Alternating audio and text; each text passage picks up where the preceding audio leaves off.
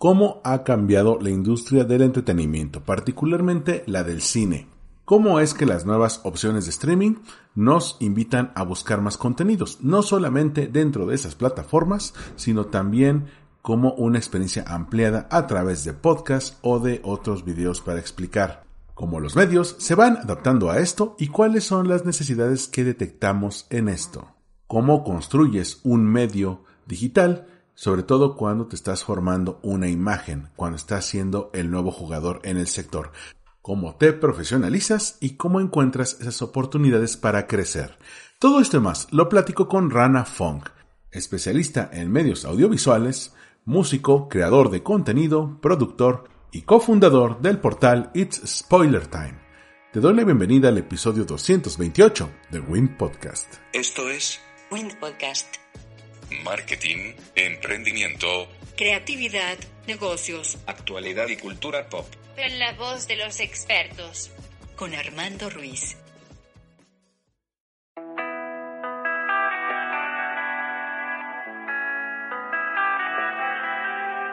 Hola, ¿qué tal? Bienvenidos a Win Podcast. Yo soy Armando Ruiz y me encuentran en Twitter, Instagram y TikTok como Armando-MKT. Y en el, esta emisión tengo a un gran amigo, gran invitado, que ha estado un par de veces aquí platicando desde Star Wars hasta pues eh, su emprendimiento con Spoiler Time. Y la verdad, eh, después de un año pues interesante por decirlo menos, pues lo invité a platicar de cómo ha cambiado no solamente la industria del cine o del streaming, sino cómo ha, ha, ido moviéndose la industria del contenido enfocado en el entretenimiento y es uno de los fundadores de Spoiler Time. Estoy con Rana Funk. ¿Cómo estás? Bien, querido, un placer, ¿eh? No, me acuerdo ya cuándo fue la última, pero sí me acuerdo que fue en tu casa antes de la pandemia, así que por lo menos un año y medio, ¿no? Después hicimos algo igual creo virtualmente, pero, pero bueno, e, es, está bueno lo que dijiste porque es un año interesante, ya un año y medio que es interesante, para bien o para mal, pero no deja de ser interesante todo lo que pasó y sigue pasando en esta época de pandemia es curioso porque, bueno, yo que no, no solamente te he seguido a ti en Twitter, sino los canales en los, en los que estás, ¿no? De repente te veo en It's Spoiler Time, no solamente con el Spoiler Night Show, también los shows que has hecho, por ejemplo, con algunos colaboradores, ¿no? O los que has hecho con Diana, o, o de repente eh, para marcas y luego veo, oye, estás produciendo el podcast de Netflix, el de Nada que Ver. Eh, ¿Cómo, eh, digo, si comparamos esto con la última vez que nos vimos, que platicamos virtualmente, pues estaba el, el, en el momento más álgido del encierro, los cines habían cerrado, eh, cosas como Disney Plus o HBO Max no habían llegado, Netflix de alguna manera ya como que se había anticipado a esto, fue cuando había anunciado todas estas producciones, pero muchos estábamos como en zozobra de qué va a pasar con la industria del entretenimiento. ¿Tú cómo, cómo pasamos de ese momento eh, a este momento que, pues, la verdad te, llegan muchas oportunidades de colaboración. Sí, bueno, son muchas cosas. Eh, digo, y la industria del entretenimiento es enorme, abarca tantas cosas. Nosotros puntualmente sí podemos hablar de la parte de, cine y series, sobre todo, ¿no? Eh, bueno, lo de Netflix puntualmente hace tres meses, más o menos, me contacta la gente de Posta FM, que es una productora muy importante de, podcast de hace muchos años en Argentina. Eh, y de hecho ellos vienen produciendo no solo sus propios programas, porque tienen un contenido muy, muy bueno, eh, sino que también producen podcast para otras marcas, ¿no? Habían hecho, estaban haciendo también los, los de HBO en Argentina eh, y varias cositas más. Digo, yo, yo de ahí conocí a, a Luciano Banchero no tanto, o sea, sé, quién es, me lo crucé una vez porque tenemos a un amigo en común, eh, sé de dónde viene, y a, Fiorella, que es una de las chicas que también que, está ahí eh, haciendo varios podcasts, bueno, a ellos son los que conozco. Y Luciano me, convocó hace, como te decía, creo que tres meses ya, un poquito más. Un día me dijo, no, ya un poquito más, cuatro meses ya. Me dijo, necesito un productor en México eh, que haga tal cosa, porque vamos a presentar una propuesta para, para el nuevo podcast, o sea, el nuevo o la continuación, ¿no? El, nuevo, eh, me refiero a que es un podcast que ya viene de hace varios años, pero bueno, evidentemente la marca quería dar un, un vuelco, un cambio, con, con nuevos hosts, con, con, con otra idea, básicamente. eh, de entrada, obviamente dije, claro que me interesa, eh, pero me dice, pero necesitamos grabar este fin de semana y esto fue un jueves. Yo dije, ok, ¿con quién? no Yo no, ni siquiera sabía con qué host ni nada. Entonces, bueno, ahí ellos más o menos me dijeron, mira, tenemos esta idea de estos hosts que, que estuvimos investigando. Bueno, ahí hablé con ellos. Uno, que era Javier Ibarreche, no podía grabar ese fin de semana, se le complicaba mucho. Bueno, yo convoqué a otra persona, hicimos el demo, les encantó eh, este, este demo piloto, pero sí querían que veamos cómo conseguir a Javier. Eh, y, Javier, la verdad que es una persona que viene creciendo muchísimo. Bueno, en su TikTok eh, ya está en creo que 3 millones de, seguidores y no lleva ni un año con la cuenta. y él es alguien que habla de recomendaciones justamente de películas y series cuando nos dicen, bueno, que les encanta el podcast, que, que, el proyecto lo vamos a hacer nosotros, nos pidieron, bueno, y hablé con Javier y me dijo, qué suerte que esto pasó, porque realmente, bueno, ese fin de semana era imposible para mí. Eh, y finalmente él sí después hacemos un demo, un piloto con él, obviamente queda adentro, y ahí sale. Entonces, la verdad que tener la chance de, si bien yo no trabajo directo para Netflix, trabajo para una productora, pero bueno, mis, mis juntas semanales son con la gente de Netflix, y es otro mundo, o sea, empezás a comprender y a entender la, ¿cómo se dice? La, lo, lo, grande que es esta empresa a nivel de cantidad de gente trabajando, cantidad de proyectos, cantidad de productos. Bueno, nosotros somos un, granito más de arena y a mí que me hayan elegido y que se hayan contentado con mi trabajo, que me digan, ok, quedamos, pero si queremos que vos también sigas siendo el productor, eh, obviamente son esas cositas que a cierta edad te llegan y te, más allá de mis cosas personales, las propias que creé con Spoiler Time, con la cual obviamente estoy también a full, está bueno tener una chance de trabajar en un proyecto que es bastante grande, ¿no? Y vos lo sabes muy bien, el crecimiento que tuvieron los podcasts en estos años es impresionante. Bueno, y aparte de la parte del podcast está el contenido adicional. Digo, tú has entrevistado Mm, bueno, a gente del sector, no solamente productores, entretenedores, e incluso el cast. Hace poco estaba escuchando una entrevista ya vieja, la verdad es relativamente vieja, es del año pasado, con Cristo Rojas, que es uno de los actores de Ted Lasso. Oh, sí, qué lindo recuerdo que me trajiste, porque mm, en ese momento nadie lo buscaba a Cristo. ¿Por qué? Porque era un, personaje más que había salido en la serie, ¿no? el, jugador mexicano no tenía, eh, de hecho en esta temporada él tiene mucho más protagonismo. Y me acuerdo perfecto que lo busqué en internet, le mandé, eh, llegué a su página web, le mandé un mail, me contestó, le dije que quería entrevistar, me dijo, claro que sí. Eh, y creo que en ese momento no, ni siquiera la gente hablaba tanto de Ted Lasso. y, la verdad que sí, ahí me, voy a sacar la, el ego argentino, es decir, que creo que fui uno de los primeros y después, bueno, también con Diana de decir que era lo mejor que nos estaba pasando a nivel de, serie de televisión. Hoy está buenísimo, hoy todo el mundo disfruta de Ted Lasso semana a semana. Eh, y, eso estuvo buenísimo porque además Cristo también es alguien que recién está empezando un poco su carrera actoral, que, tuvo que dejar de alguna manera también el fútbol para, dedicarse a esto. Eh, y estuvo buenísima esa entrevista. De hecho, ya hablé con él para hacer algo ahora cuando termine la nueva temporada. Me dijo, cuando vos me digas yo estoy. Así que, que son esas cositas que se van dando eh, y que están buenísimas, ¿no? Tener la posibilidad de, de hablar ya directamente con ellos y, y, empezar a generar una relación también, no tener que depender de, de que si una empresa te lo da, si el junket, si la, el manager, si no sé qué. Eh, que bueno, entiendo cuando uno ya llega a un nivel más grande es, es un poco más inaccesible, pero bueno, ahí con Cristo sí se pudo lograr, ¿no? Este famoso Dani Rojas. Sí, que a veces tienes que pasar por los PR, ¿no? Por todo el filtro corporativo.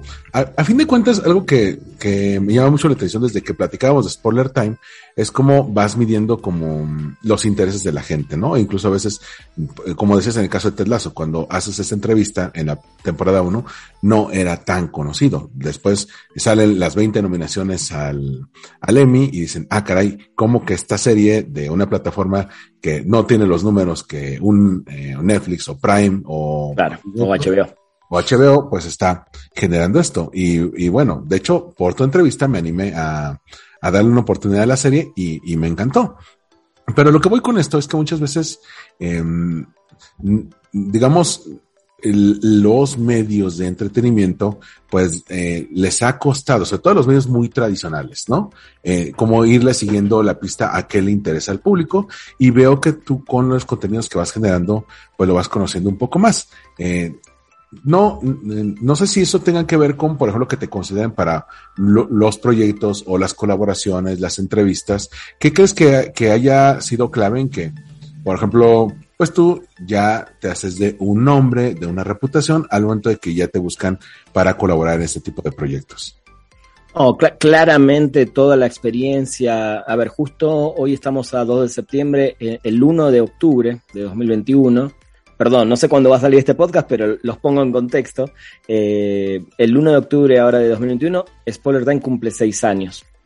Entonces, creo que si hay algo que, logramos justamente en estos 6 años es posicionarnos como marca. Y bueno, yo quieran o no, soy también una de las caras que, empezó a hacer estos shows en vivo, los podcasts, algunas entrevistas. Y creo que, claro, eso se ve, la gente lo ve, la gente ve todo. Hoy, hoy más que nunca la gente ve todo, sigue, está atento a qué haces, qué no haces, a dónde comes, a dónde no comes, eh, y tus trabajos. Eh, creo que a la larga hay una frase hecha, pero que es así. El trabajo de uno habla por sí mismo, ¿no? O sea, Evidentemente, cuando uno demuestra cierta capacidad, ¿por qué? Porque te ven en una entrevista, porque ve que haces mil cosas, porque ves que, que, que tenés tus podcasts. Y creo que eso fue, digo, yo esto no, puntualmente no lo hablé con Luciano, porque cuando me convoca, obviamente le pregunté, bueno, porque a mí me dice, y porque estás en México, porque sabemos cómo trabajas, pero no, no, me, no me puse a escarbar, obviamente. eh, pero bueno, que nosotros hayamos justamente eh, Armando habla, armado, armando, te dije a vos, armado la parte de podcast de, Spoiler Time, y eso me acuerdo perfecto cuando te lo conté, eh, que fue a principios de la pandemia, o sea, unos meses antes arrancamos con los podcasts, que de hecho yo los primeros, las entrevistas que hice para Perdimos el Guión, otro de los podcasts que hacemos ahí, fueron presenciales y después ya no pudieron ser más presenciales por, por la pandemia. Eh, creo que esa experiencia de, de, producir, de entrevistar para un podcast, de saber cómo funciona, de trabajar con un productor, de cómo se edita, de cómo se graba, de qué programas usar en, pandemia porque no te puedes juntar con la gente, etcétera, todo eso hace que a la larga ese trabajo se vea reflejado y bueno, en este caso que me hayan buscado, ¿no? O que alguien, como nombramos recién, Cristo, me imagino que cuando le llega el mail también debe haber dicho, bueno, a ver quiénes son, ¿no? Porque no me conocía y al ver el tipo de entrevistas que hacemos, el tipo de cosas que hacemos, me imagino que eso son cosas que también te van abriendo las puertas. Y algo, mira, te voy a contar una, curiosidad sin dar el nombre de distribuidora ni nada, pero nosotros con el nombre Spoiler Time, sé que se nos complicó muchas veces, y todavía se sigue complicando, para que nos den entrevistas, porque los publicistas de cine ven el nombre y les da miedo. Les da miedo y dicen, ah, ¿cómo spoiler time? Entonces me van a spoilear la película. Y hace muy poquito tuve una junta con, con alguien de una distribuidora y me decía, sí, Rana, sí, sí estuvo complicado meterlos porque a veces ven el nombre y al no, no es que tenemos 20 años de antigüedad con el sitio, eh, y al ver el nombre algunos declinaban un junket o algo porque les daba como un poco de miedo que terminen spoileando una película, ¿no? Entonces, son todos aprendizajes y cosas que con el tiempo nos fuimos ganando también el lugar, ¿no? Más allá de, ese nombre controversial, que hace seis años sí era un nombre muy controversial, decías spoiler y la gente te odiaba. Hoy en día, lo sabes muy bien, hasta las mismas cadenas tuitean lo que está pasando en un episodio de una serie. Eh, entonces, bueno, todo fue cambiando. Y creo que nosotros, en ese sentido, me, me da gusto decir que fuimos uno de los precursores de hablar en el momento de lo que pasaba, sobre todo en las series. Las películas son diferentes porque sabemos que tienen un tiempo en que la gente las puede ir a ver. En cambio, las series las ves en el momento y si no las ves, las redes sociales te la terminan comentando y hace seis años no pasaba eso. Y también está justamente el asunto de las películas en las cuales, eh, bueno, aparte de que son más piquis al momento del, spoiler, ¿no? Bien, bien lo mencionas, es, eh, hay producciones que, eh, que eh, son tan herméticas con los detalles que no sabemos de qué trata la trama hasta que ya estamos a dos pasos del cine, ¿no? Sabemos la premisa, más no sé, pero no sabemos hacia dónde nos, nos va a llevar. En cambio, en las series, pues es interesante porque pues va a haber gente que lo va a ver en el día en que sale la serie y, y no se va a, guardar las ganas de, de, escribir de esto, ¿no? O de tuitearlo o de sacar un análisis. En, sí. Y va a haber gente que lo va a ver tres meses, dos meses, un año después, y dicen, es que no quiero que me spoiles, pues mano, ya todo el mundo habló de que se murió tal personaje, no puedes decir. Sí, sí, a, ver, igual con esto del spoiler, nosotros siempre fuimos muy, muy cuidadosos, tampoco de, de, contarte lo que acaba de pasar hace un segundo, salvo que sea, no sé, el ejemplo más claro fue siempre The Walking Dead o Game of Thrones. Y hablo de The Walking Dead porque cuando nosotros empezamos, The Walking Dead estaba fuerte todavía. Eh, el contar lo que iba pasando en un episodio, pero porque la gente tenía la chance de verla en vivo. Eh, porque es una serie que en su momento la veías en Fox los domingos a las 8 de la noche y ahí estabas, o en HBO eh, Game of Thrones los domingos a las 9 de la noche y tenías que estar ahí.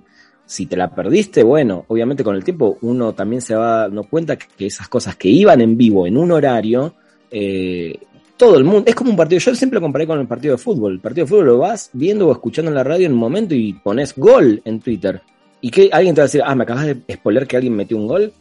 Entonces, eh, obviamente no, no corre la misma instancia con las series que, por ejemplo, no sé, sale eh, una serie en Netflix un viernes y tenés todo el fin de semana para verla o la maratoneas en el momento, pero nadie tiene el tacto exacto para saber cuándo la está viendo uno, entonces hay que cuidar también, o, o se cuida mucho ese tipo de cosas, ¿no?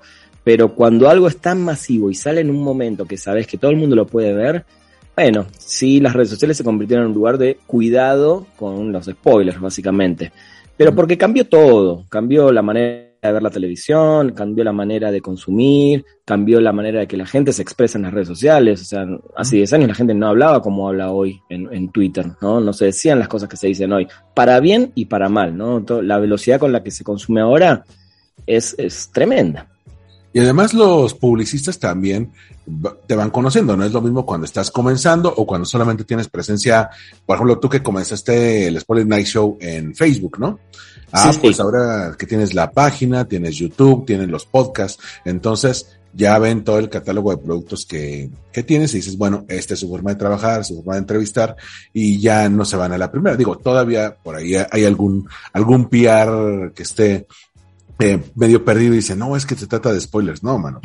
También digo, y eso te lo puedo hablar como gente que se, ha dedicado a las PR en algún momento, pues sí. uno tiene que hacer la chamba y ver qué tipo de contenido es para ver cómo los van a invitar. Pero también ha pasado eh, eh, un cambio importante en, en, la manera en que nos comunicamos, que son los mosaicos humanos, ¿no? Lo que estamos haciendo en este momento, que tú te ves de un lado eh, en tu casa, yo de un lado, eh, eh, antes era como la última opción, ¿no? Era, eh, bueno, es que ya no pudo llegar, entonces quizá estamos en un programa de debate, entonces está fulanito desde su casa, ¿no? Y decías, no, pues, a lo mejor se enfermó, no pudo llegar, a lo mejor está muy lejos o le dio flojera. Hoy en día... Sí, tal cual. Y creo que YouTube se, se eh, se prestó mucho a esto, a que los mosaicos humanos se normalizaran. Ya el, el, que tú estés en tu casa y yo en la mía y que estemos grabando y que a nadie se le agarraron, pues e, era algo que no existía a principios de 2020 y en 2021 está perfecto. Podemos ver a personas incluso desde países distintos, eh, por ejemplo, gente que entrevista a los de Umbrella Academy, ellos están en Londres, ¿no? Y, y gracias a esto, pues ya, ya es algo más normalizado. ¿Tú cómo has ido viendo ¿Cómo ha cambiado tu forma de entrevistar y qué herramientas has utilizado? Bueno, la, forma de entrevistar, lo único que creo que te cambia un poco es, si bien te estoy viendo en este momento y nos podemos ver por un Zoom o por cualquier programa de, conexión, creo que la percepción de cuando alguien recibe tu pregunta y te la contesta y le ves la cara y lo tenés cerca no es la misma. Eh, a ver, no es que no sea la misma, hay otra percepción, ¿no? Creo que uno inclusive se da más cuenta cuando tenés a alguien enfrente, real, en persona y no atrás de una cámara, de ciertas cosas, ¿no? O una mirada. Entonces, si vos haces una pregunta y, ves esa mirada, podés llegar a entender que quizás la, la entrevista tiene que ir por otro lado, o va bien, o el tipo se está divirtiendo, o lo que sea. Pero después la manera, la realidad es que es la misma, porque uno tiene que preparar las mismas cantidades de preguntas que le va a hacer si lo tuvieras enfrente a esa persona o, si estás desde tu casa. Entonces, la realidad es que uno también se tuvo que adaptar y nos adaptamos todos, los junkets ya no son presenciales, quizás en algún momento, en algún momento vuelvan a ser, pero sí creo que lo, lo, lo, lo genial de eso es que se abrieron también muchas más oportunidades para entrevistar, ¿no? Antes, no sé, viajaban las mismas cinco personas a hacer las mismas entrevistas a todos los actores en Los Ángeles. Y con esta chance de que inclusive el actor está en su casa, quizás hasta está más cómodo, eh, no tiene que estar, no sé, yéndose a un hotel y estar todo el día en un hotel, que llega un momento que los tipos deben estar súper cansados, ya no quieren ver a nadie. Entonces hay un montón de cosas que hay que sacarle el, lo bueno de esto que pasó, ¿no? Entonces, en ese sentido, también me imagino que muchos estudios también, más allá de que tristemente los cines están, bueno, las, las distribuidoras y los cines están, lo están sufriendo muchísimo todo esto. También ahorrarse los hoteles, los viajes y un montón de cosas. Eh, y poder lograrlo a través de que una empresa te conecta con alguien en tu casa y están cada uno en su casa y te van pasando de salita virtual, creo que bueno, todo eso por un lado lo veo positivo por el hecho de no, no tener que tener ese desgaste de un viaje de dos o tres días para estar cinco minutos adelante de un actor, ¿no? Básicamente. Eh, y las herramientas, mira, nosotros hacíamos, por ejemplo, el Spoiler Night Show, que es el show más antiguo de Spoiler Time que hacíamos, ya lo hacemos desde hace casi cinco años. Antes estábamos o en un estudio o en una casa o en un lado, siempre lo armábamos en un lado, venía la gente ahí, teníamos nuestras cámaras, transmitíamos en directo por Facebook, así directamente. Y cuando pasó esto de la pandemia, dijimos, bueno, ¿qué hacemos ahora? Y yo fui el primero en que dije, no, no podemos no hacer el show. O sea, hay que buscar la manera. Y ahí hay un programa que es StreamYard, que en realidad es, es por web, que tiene su versión gratuita. Su versión gratuita obviamente no permite cambiar el logo. Y nosotros, la verdad que somos los más cuidadosos de nuestra marca, habremos hecho un show así para probar y, cuando nos dimos cuenta que eso funcionaba, nos pagamos el plan Pro, después lo, lo, updateamos para transmitir en más canales. Hoy nosotros transmitimos a la vez por StreamYard, en Facebook, en YouTube, en Twitch y en Periscope. O sea, estamos en cuatro canales a la vez cada vez que hacemos un show. Uh -huh. eh, entonces nos dimos cuenta de que ese programa te permitía tener varias personas en vivo, la, tiene una salita de espera, los puedes hacer pasar, podés poner tus imágenes, tus videos, una pleca, bueno, varias plecas, eh, podés poner las preguntas de la gente en vivo y nosotros, viste que interactuamos mucho en nuestros shows, para nosotros nos resultó fundamental y hace un año y medio que mis shows todos salen por ahí, desde Sport Night Show, Sin Control que ahora hacemos con Diana, eh, a veces mis spoiler tracks que empecé a hacer, de hecho los empecé a hacer en Amazon Music eh, y después bueno, decidimos un poco, yo medio que también decidí no seguir ahí porque la verdad que no me estaba resultando como yo pensé y lo empecé a hacer directamente en Spoiler Time. Eh, y ahí también eh, grabo con compositores o con invitados que ellos están en su casa. Entonces, la verdad que Stringer para mí fue una herramienta fundamental. Y para podcast empezamos a usar Zencaster porque ya no podíamos entrevistar más en vivo. Eh, entonces teníamos que tener una manera de grabarnos dos personas en entrevista.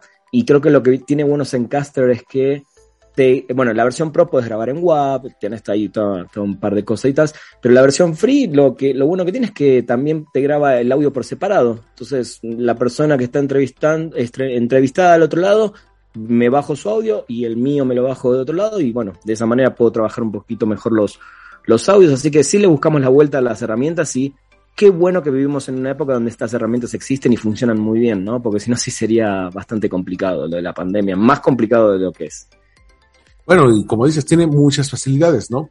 Puedes, eh, por ejemplo, en el caso de Cristo, que, puede, que a veces radica en otro país, pues te puede funcionar cuando has entrevistado, eh, me ha tocado cuando, cuando entrevistas a músicos, cuando has entrevistado sí.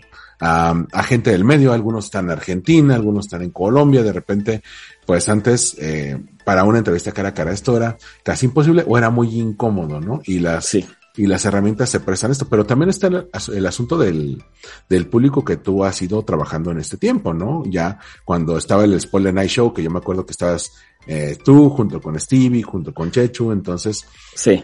Eh, pues estaban los tres en la mesa y al mismo tiempo yo contestando. Ahora, pues se aprovecha mejor el espacio que tenemos aquí en la pantalla para que aparezcan dos o tres personas diferentes o divides la pantalla o, o muestras al entrevistado y un, y un, y una, una foto de, de, esta persona eh, haciendo su trabajo, ¿no?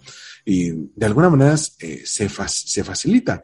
Pero ah, también una duda que me ha surgido es, pues, la última vez que tú y yo platicamos, no llegaba Disney Plus a México, eh, HBO Max apenas estaba en los, en los primeros episodios, Amazon Prime estaba en, digamos, comens, eh, consolidándose, digo, ya tenía buenos suscriptores, Netflix seguía siendo el rey, eh, pero no sabíamos que iba a crecer a este, a este ritmo, ¿no? No sabíamos que iba, que iba a marcar las reglas del, del juego.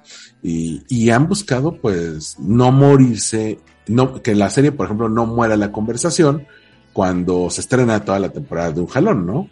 Eh, ¿Tú crees que esto del contenido que, por ejemplo, ya sea el que generas tú o, u otros que, se, que, están en otros portales, tiene que ver con esto de, que la serie no se quede en la plataforma de streaming, sino que eh, la gente busque información por otros lados? Bueno, hay, muchas series que se prestan para eso, eh, sobre todo las de Marvel, ¿no? Las teorías, qué va a pasar, quién va a aparecer, y obviamente cuando son series que van semana a semana, tenés esa chance de poder mantener vivo un producto con las discusiones y todo. En el caso de Netflix es diferente porque tienen tanta cantidad de contenidos, eh, semanalmente estrenan muchísimo, que ellos no necesitan del boca en boca semanal. Ellos necesitan pegar un hit por fin de semana para que la gente hable durante toda la semana. Diferente es el caso de Luis Miguel, que es una serie de Univision y por eso sale semana a semana, etcétera, ¿no? Pero yo creo que en ese sentido, eh, lo que, lo que logra que todos estemos hablando todo el tiempo es la cantidad de plataformas y contenidos que hay, más que si una serie sale semana a semana, ¿no? Sí están los casos, como te dije, puntuales de, las teorías, de la semana a semana, qué va a pasar, etcétera. Pero hay tanto contenido, amigo, hay tanto para ver. La verdad que yo no veo ni el 5% de la cantidad de contenido, pues es imposible, no tendría vida, ¿no? Directamente. Digo, lo bueno en Spoiler Time que al tener un equipo de mucha gente que ve, que escribe, que hace videos, que hace podcasts, etcétera, es que ahí podemos cubrir un montón de cosas. Eh, a mí no me da la vida porque además yo manejo la empresa también. O sea, no es que yo me dedico a hacer contenidos y nada más. Eh, yo tengo toda esa parte de atrás de las ventas, del PR, de, bueno, de que las cosas funcionen básicamente, de manejar a los equipos, etcétera. Pero creo que lo, lo, lo que pasó con la llegada de todas estas plataformas es, por un lado sí hay una saturación y eso es una realidad, Acaba de llegar justo esta semana Star Plus a Latinoamérica, que era la grande, grande, la otra pata de Disney que faltaba, la de contenidos para adultos, todo lo que traía Fox, más toda la parte de deportes que es a la que le están apostando. Em, y la realidad es que ahora, ahora es la batalla de los bastardos, ¿no? La, famosa batalla donde se van a matar entre todos para comerse la mayor porción del mercado y donde yo creo que de acá a un año y medio es donde vamos a darnos cuenta cuáles van a terminar siendo los... Bueno, el líder es Netflix, esa es una realidad, eh, todas están un poquito más abajo. En cuanto a suscriptores, a ver, la, el, pro que tiene Amazon Prime Video es que la gente ya tiene Amazon Prime Video porque es suscriptora de Prime, ¿no? Para, para sus entregas gratis, eh, sus compras y todo.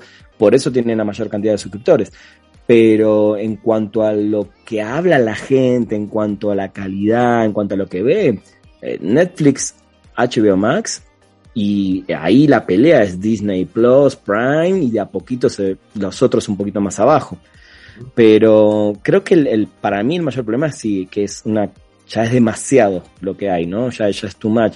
Y lo, lo, lo bueno o lo malo es que en todas las plataformas hay cosas buenas, en todas. No, no hay ninguna plataforma que no tenga no sé, 10 contenidos buenísimos y después para abajo, ¿no? Mitad de tabla y para abajo, ¿no? Todas tienen cosas muy buenas, buenas, regulares, malas y horribles. Todas. No, hay ninguna que digas, no, no, no, esta trae todo increíble. Quizás HBO eh, tiene un historial de calidad, de no tanta cantidad y más calidad, eh, y yo siento que HBO en general, como no saca tantas cosas, las pocas que saca eh, por mes, están buenas y alguna que no tanto, ¿no? Pero después, bueno, obviamente, cuanto más producís, más tenés la chance de cagarla, digamos, ¿no? De tener cosas muy buenas, buenas y cosas que sí, bueno, cantidad hay que meter, hay que meter y ahí sabes que están las obras. Pero para todos los gustos hay, entonces, si bien estamos saturados y todo, creo que la elección de una plataforma hoy va a pasar, cada vez pasa más, y ahora quiero justamente enganchar con lo que decías, cada vez creo que nosotros tenemos más la responsabilidad como medios, los influencers, los medios, todos los que hablan de series y cine, de tratar de acercarle a la gente el mejor comentario posible de un contenido, ¿no? Porque la gente seguía, mucha gente seguía mucho por lo que decimos. Eh, yo, no sé, subo un tweet y esto juega a favor y en contra. Y te voy a explicar por qué y es algo que a mí a veces me, me molesta. Inclusive cuando digo que algo me gustó mucho o, cuando digo algo no me gustó y alguien dice, ah, si ya decís que no te gustó, entonces no lo voy a ver. No, creo que tampoco nuestra función es decirle a la gente qué ver y qué no ver. Yo te doy mi opinión, pero sí está bueno que saques tu opinión. Pero también está la persona que dice, ok, pero yo no puedo pagar todo para ver todo lo que vos me estás diciendo que sí o que no.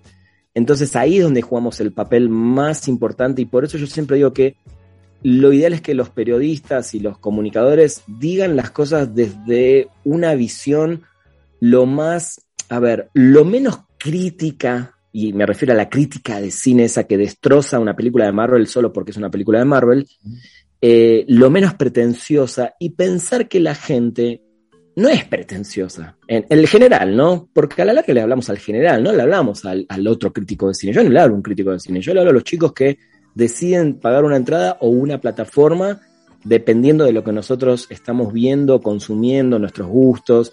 Entonces, hay toda una bola de cosas ahí que la gente, después de tantos años, dice, ah, yo sé más o menos lo que le gusta a Rana, entonces puedo decir si lo que él dice coincide o no. Y está bueno, por un lado, pero por otro lado digo, podemos coincidir o no en lo mismo, o, o a mí me puede gustar muchísimo una película y a vos no, y eso no hace ni que la película sea mejor ni peor.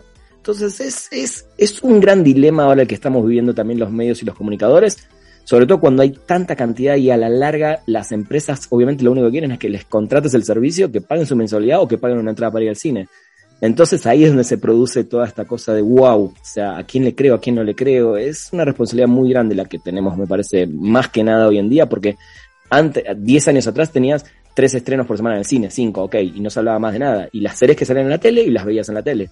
Ahora es la pelea por necesito suscriptores, ¿no? Necesito vender entradas para el cine. Entonces, eh, no sé si me fui de tema, pero bueno, es, es muy grande, ¿no? El, el, el, cambio y todo lo que se está dando justamente con, con, esta aparición de las, de las plataformas y con la pandemia como está matando a la industria del cine. Eso es una realidad.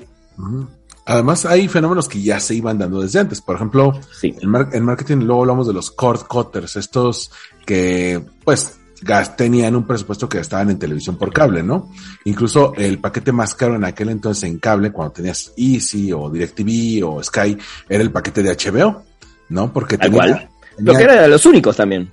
Era los de, los únicos de, la, de calidad era hasta el único, te diría. Ajá, tenías las eh, películas de más reciente estreno, tenías series de altísima calidad, que como dices ya es como la tradición de, de esta casa productora, y sí.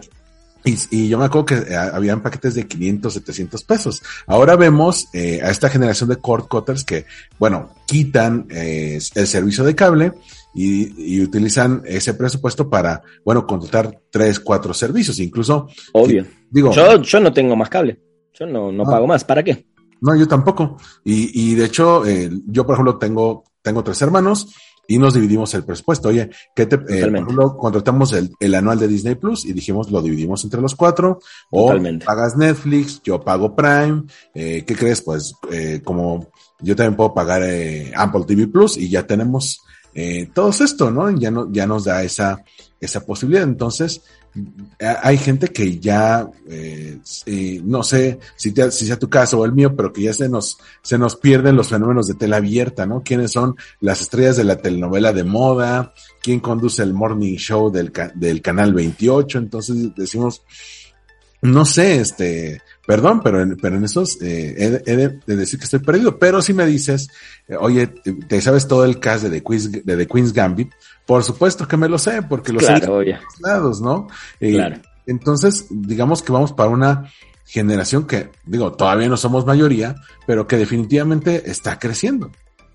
No, sí, sí, definitivamente. Eh, el cambio se vino, se vino muy pronto. Hoy está muy fuerte Twitch. Entonces hoy un este chico Ivain, el español, el que habla de estuvo con Messi, bueno, estuvo muy muy fuerte en estos días. El otro día hizo una transmisión, creo que de, del primer partido de Messi en el Paris Saint Germain y no sé cuántas millones de personas lo vieron. Entonces, uh -huh. definitivamente sí, sí esto cambió y, y, la realidad es que el streaming y el ver contenidos en tu casa sí va a crecer cada vez más. Eso es una realidad. Eh, y voy a decir lo que digo siempre. Yo voy a defender siempre la experiencia del cine. Claro que ver una película en el cine no hay, cinematográficamente no hay algo como eso. No existe ni en tu casa, ni con el, la mejor televisión del mundo, ni con el mejor equipo de audio lo vas a poder comparar. Pero es una realidad que la pandemia aceleró que la gente vea y se quede en su casa viendo contenidos y eso se vuelve también en una costumbre. Por más que uno quiere salir y ver a sus amigos, qué sé yo, sí se va volviendo en una costumbre y cada vez tenés más cosas para ver y cada vez tenés más cosas para ver en tu casa, ¿no? Y con todo esto que pasó y, y, se siguen cancelando los, los, estrenos, por ejemplo, de las películas, evidentemente es porque no están rindiendo la, la, la, venta de taquilla en el cine, ¿no? Y todo esto que, esto, estos dilemas de Disney de que estrena, que estrena a la vez en el cine y a la vez en la plataforma y que tenés que pagar más y que a los 30 días el estreno del cine ya va a estar en, en, en la plataforma plataforma, hay mucha gente que definitivamente debe decir, ¿para qué me voy a arriesgar al cine si en, un mes veo la misma película en mi casa, ¿no? Y con mis cuatro hijos, y con, o, invito a dos amigos, lo que sea, eh, y me sale más barato, ¿no? Porque ya pago una suscripción. Ay, por eso digo, son muchísimos, muchísimos cambios que creo que de acá a año, año y medio, dos años, vamos a tener, se va co como a consolidar un, un, no te digo una forma, pero recién estamos viviendo estos cambios, recién los cambios profundos están pasando. Eh, las distribuidoras chicas de cine están sufriendo muchísimo porque además son las que siempre tuvieron menos pantallas, menos tiempo en pantalla. Digo, un Disney de última sabe que pone una película y bueno, le va más o menos bien, recupera, pero tiene su plataforma ya establecida. Entonces, yo creo que ojalá podamos en un año y medio, amigo, dos años, digo, en el medio podemos grabar mil millones de podcasts más, pero ver exactamente frenar en este momento esta parte de la conversación y retomarla para ver cuánto de lo que dijimos se mantiene o cuánto cambió, ¿no? Porque sí creo que no podemos hacer futurología de nada, porque es tan rápido el cambio y tecnológicamente cambia tanto y la pandemia aceleró y no sabemos inclusive cuándo se va a terminar esta pandemia espantosa, que realmente es difícil predecir, pero yo creo que estos dos años que vienen de ahora en adelante son los que van a marcar, creo que quizás los próximos 10 años de cómo se va a consumir eh, contenido de cine y de series, ¿no? Que es lo que estamos hablando ahora. Sí, más cosas que ya íbamos conociendo como la experiencia ampliada, ¿no?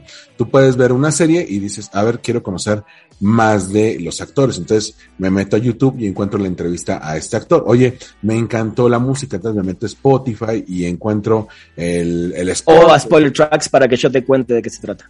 Sí, sí, es muy exacto. O de repente dices, oye, me gusta mucho el estilo de este compositor. Ah, bueno, pues este es podcast de Rana donde entrevistó a este compositor y te cuenta la historia.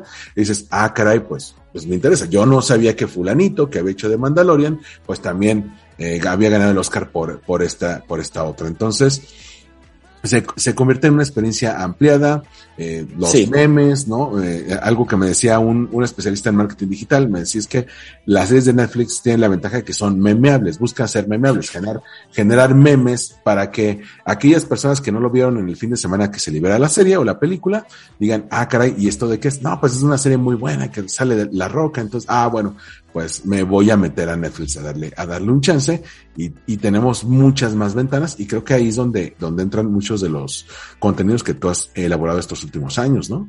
Sí, no, definitivamente. Lo que decís es súper cierto, ¿no? Que hoy no se queda la experiencia solo en esa hora, hora y media que ves un contenido, sino que después las buscas, ¿no? Eh, o, o, o, por ejemplo, lo que pasa mucho últimamente, sobre todo ahora con el mundo de las series, es que ves a un actor y dices, ¿dónde lo vi? ¿De dónde lo conozco? ¿no? Y, enseguida lo buscas dices, ah, lo vi en esta serie y en esta, ¿no? Y ahí empezás a investigar. Es, todo, es todo interesante porque, no sé, no, no quiero sonar muy viejo, pero cuando yo veía películas que rentaba en Blockbuster a los, no sé, a entre mis 15 y mis 25 años, estamos hablando de hace 30 años a 20 años atrás, más o menos, eh, no existía nada, no existía internet, no, no había nada, no había manera de, de, informarse un poco más. Era, ok, a ver lo que me dice la sinopsis en la cajita, me gusta la portada, conozco al director, conozco a este actor y vamos, ponías el DVD, a lo sumo un extra con una, una entrevista o una escena eliminada. Y hoy es una invasión de cosas y de gente que habla de eso y, y, y las, los debates y las teorías y eh, es un poco cansador también que, que, haya tanto para cada cosa, ¿no? Pero ahí está, ahí está y cada uno lo usa de la manera que más le sirve. Lo que antes había, por ejemplo, en el disco extra del DVD, cuando comprábamos DVD, si era el disco extra con extra features, ¿no? O en el Blu-ray, pues ahora eh, lo encontramos en, en YouTube. Eh, por ejemplo, si te acuerdas en Game of Thrones, eh, después de que saliera un episodio, hacían el making of, un video de sí, 10 sí. minutos, con eh, cómo lo grabamos y todo eso. Pero mira, para que no te sientas viejo ahora con lo del blockbuster, yo tengo, yo tengo, yo tengo alumnos de 19, 20 años que todavía recuerdan eh, cuando en, en, todavía les tocó blockbuster y decían, uy, sí me acuerdo, mi papá me llevaba y lo compramos. Y y como que se les borró de la mente que una renta premium de un estreno te salía como en 60 pesos y una normal te salía creo que en 40 pesos y dices, o sea, en ningún mundo, o sea, con eso eh, puedo pagar un, una membresía de Apple o de Prime, ¿no? Y si, y, o bueno, puedo pagar el de Netflix, pero tengo para todo el mes, ¿no? Pago mis 200 pesos y ya tengo. Sí, pero a ver, en, en la música, tristemente, peor porque en Spotify tenés, no sé, el 90% de las discografías de todos los artistas, ¿no? Entonces, y lo digo peor y lo digo desde el sentimiento, la gente no está viendo esto, pero ves mi, mis discos atrás mío en este momento que me estás viendo en pantalla. Yo digo, yo sigo consumiendo música física porque soy coleccionista y todo, pero en, la música para mí es peor todavía el trato porque los artistas, si antes ganaban un porcentaje muy poquito de la venta de discos, ahora es el, porcentaje de reproducción de canciones, pero te, reís, te reís de lo, de lo que se gana de eso. Entonces, sí, sí, la industria del entretenimiento en, en ese sentido se puede ver muy, favorecida por mucha tecnología, pero también se fue, se ve muy devastada por cómo hoy se consume, ¿no? Y digo, por un lado está bueno para, lo, para, el, para el consumidor que dice, ok, pago 100 pesos por mes de Spotify y puedo escuchar toda la música que quiero. Y bueno, por un lado está bueno porque puedes conocer muchísimos artistas y apoyar. Digo, termina apoyándolo después yendo a un concierto, comprando su merchandising o algo, porque si no también el artista es como que no te digo que regala su música, pero más o menos, ¿eh? Entonces, eh, y lo, lo, dijiste recién, claro que eh, rentar una película a 60 pesos, decir, ¿para qué? ¿Cómo voy a pagar 60 pesos por una película cuando puedo pagar 100 pesos y ver 500 películas al mes, ¿no? Eh, es un cambio muy fuerte, es un cambio muy fuerte para bien para muchas cosas y triste para otras, ¿no? Sí, en el caso de la industria de la música también van a reinventarse. Digo, ya cuando llegó el MP3, ¿no? Y luego iTunes, que luego es Apple Music, pues eh, tuvieron que buscar las disqueras él que los artistas dieran más conciertos. sí. de manera que esa era su, se convirtió en su principal fuente, fuente de ingreso, pero ahora con los recintos cerrados, pues, pues también está complicado.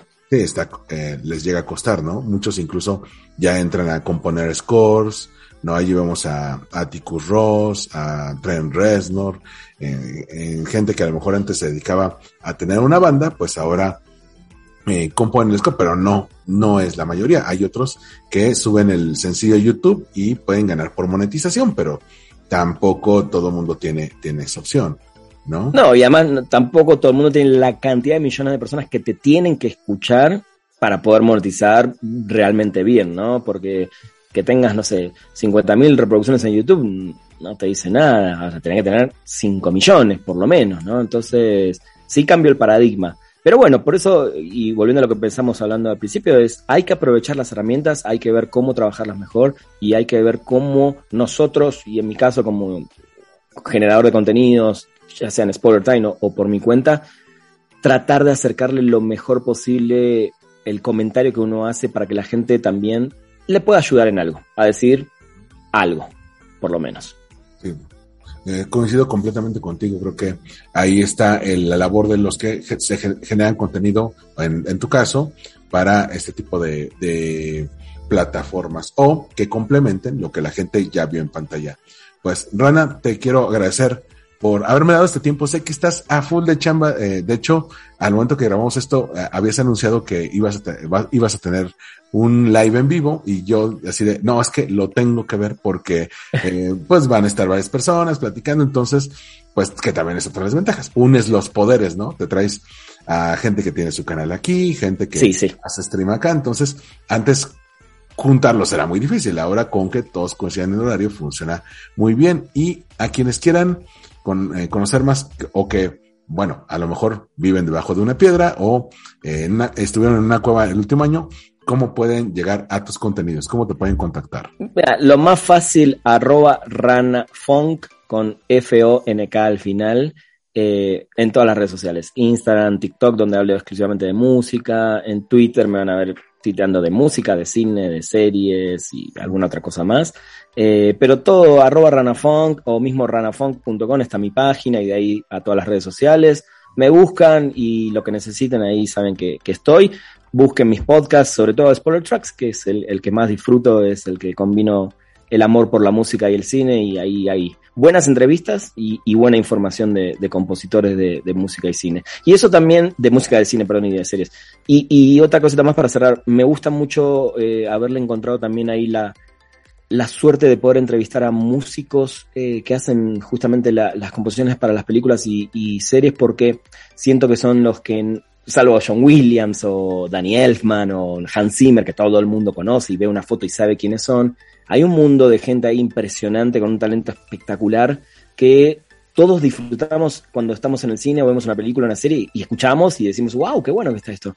Pero nadie los conoce. Entonces, estoy teniendo la oportunidad de entrevistar también compositores, eh, no solo de, Estados Unidos, sino obviamente también de Latinoamérica. Y, y está bueno que la gente sepa quiénes son esos genios que nos terminan trayendo el 50% del sentimiento de una película, que es la música, básicamente. Perfecto, Rana. Eh, perdón, aquí nos despedimos. Y bueno, yo soy Armando Ruiz y me encuentran en Twitter, Instagram y TikTok como Armando-MKT. Y nos vemos y nos escuchamos en el próximo Win Podcast. Bye.